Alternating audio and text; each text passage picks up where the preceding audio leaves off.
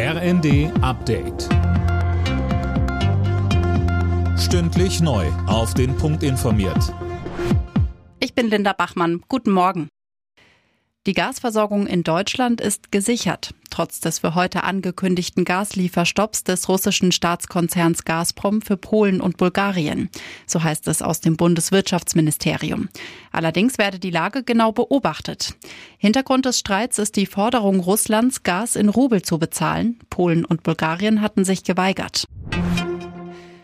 Die Bundesregierung macht den Weg frei für die Lieferung schwerer Waffen an die Ukraine. Dass sie damit zu lange gezögert habe, weist Verteidigungsministerin Lambrecht zurück.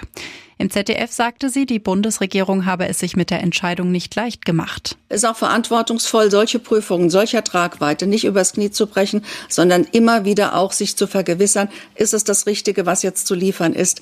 Ist es in Abstimmung mit unseren Verbündeten? Und vor allen Dingen auch sorgt es nicht dafür, dass wir Kriegspartei werden.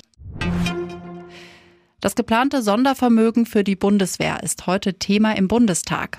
Es geht um 100 Milliarden Euro. Eileen Schallhorn, vor allem die Finanzierung des Vorhabens wird wohl noch für einige Diskussionen sorgen. Ja, Bundesfinanzminister Lindner plant ja das Vorhaben, ohne Berücksichtigung der geltenden Schuldenbremse mit Krediten zu finanzieren, also auf Pump. Dazu ist aber eine Grundgesetzänderung erforderlich und dafür braucht die Bundesregierung dann die Unterstützung der Union. Doch CDU, CSU blockt noch. Oppositionschef Merz fordert Mitsprache. Es müsse klare Regelungen geben, wie das Geld zurückgezahlt und auch ausgegeben wird. Sieben Tore-Spektakel in der ersten Halbfinalpartie der Champions League. Manchester City hat sein Heimspiel gegen Real Madrid mit 4 zu 3 gewonnen.